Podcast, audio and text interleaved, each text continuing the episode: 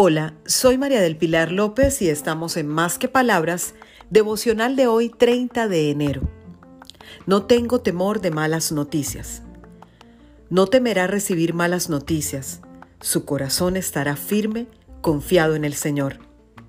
Lee el Salmo 112, 7. Aunque el mundo tiemble a tu alrededor, no temas. Las informaciones que recibimos hoy en día por los medios informativos y los medios tecnológicos pueden no ser alentadoras, pero tienes a tu Dios Todopoderoso, que en la Biblia tiene 3.565 promesas para cubrir cualquier necesidad que tengas. Dios siempre está al control de todo.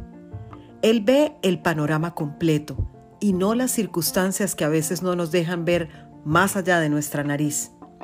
Recuerda que nuestro entendimiento es limitado, pero la sabiduría de Dios es eterna.